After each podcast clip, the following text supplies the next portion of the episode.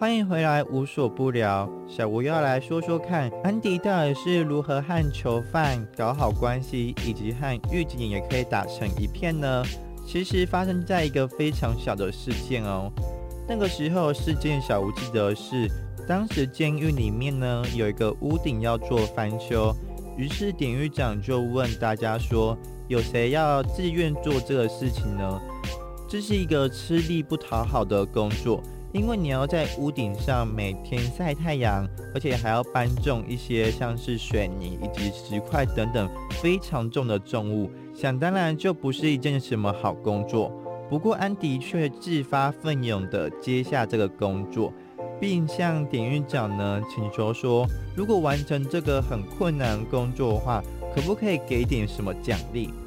典狱长就问他说：“那你想要什么奖励呢？”安迪就跟典狱长说呢：“他想要一手的啤酒，也就是他想喝啤酒跟他的朋友一起分享。那其实，在监狱里面要喝到酒，根本就是不可能的事情。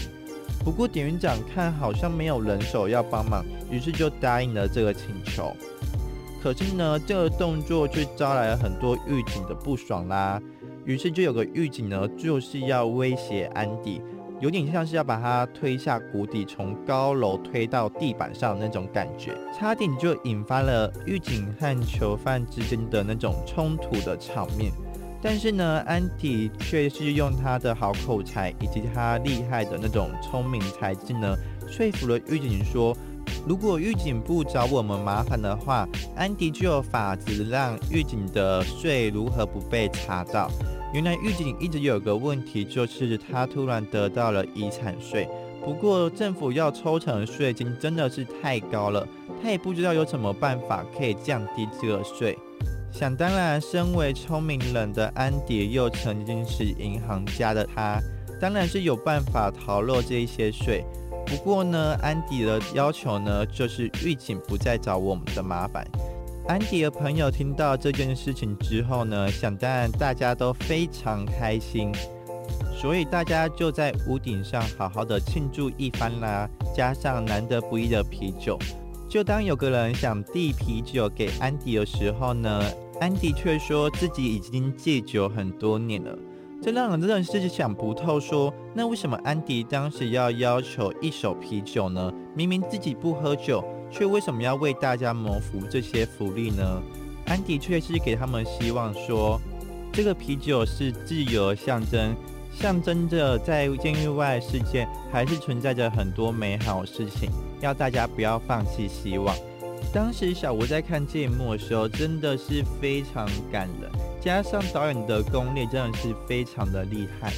导演呢，利用了监狱场景那种很压迫的建筑冷酷的感觉。加上利用了夕阳的光线，营造出一种自由的象征。这短短的五十秒，导演采用的是一镜到底的镜头，而且呢，当时的光线还是夕阳。有拍过戏剧的朋友，应该就会知道，说太阳真的是最难捉摸不定的事情啦。因为它除了下山的时间不一样，只要过了短短的五分钟呢，光线的强度呢也会完全的不同哦。导演在剧中呢，也使用了非常多有关于光影的拍摄手法来叙述故事。像是有一幕呢，就是安迪拿着手电筒，然后完成了超高难度越狱的戏码，那一幕也是蛮惊人的。用短短的光线呢，营造出非常狭隘的空间的感觉，让整部电影的高潮好像就在最后那短短的几分钟里面。小吴在今天的节目当中呢，并没有很多详细的介绍《刺激一九九五》的剧情内容，反而是希望说，听完小吴的介绍，大家可以好好的去戏院里面观看这部电影，不管是在网络上还是去戏院看，都一定可以给你不同的感受。因为毕竟这部电影呢，经得起时间的考验，以及非常打动人心的故事主题，还有非常细腻的角色塑造跟厉害的拍摄手法。总之呢，这部电影真的是神作等级啦。在小吴看完这部电影的时候呢，有几句经典的台词是想要跟大家分享的，例如这一句话，我就觉得蛮受用的：忙着活或是忙着死，这是你的选择。生命也许不会善待你，但至少你能选择如何走完这张地图。这句话我觉得蛮棒的。我记得我有一次在图书馆借书的时候呢，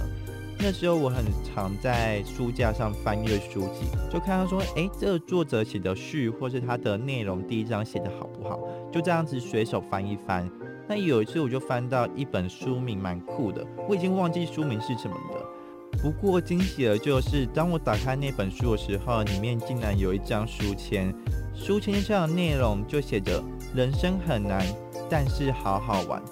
因为当时小吴有一阵子很常把“人生很难”这四个字挂在嘴边上，就是不断提醒自己说：“人生真的很难，我要好好努力。”这样子。但没想到，原来这句话的后面竟然有“但好好玩”这几个字。有一种提醒小吴的感觉，就是希望一直都在，如同电影的男主角安迪的信念一样，狱中真的是会发生许多不好事情。刺激一九九五的故事内容非常多，小吴今天只是短短介绍了我觉得电影当中印象深刻的几个片段。那其实电影里面还有许多好看的故事。就藏在电影当中哦，就等着大家自己去戏院或是去网络上好好的细细品味。这个小时的无所不聊就到这边告一段落了。希望下次还可以分享许多好听的音乐，不管是独立音乐或是西洋歌曲，通通都在无所不聊，以及还有很多好看的电影啦。在节目的最后呢，要为你送上是来自一世代哈利的《Thing of a Time》，非常符合今天的电影《刺激一九九五》，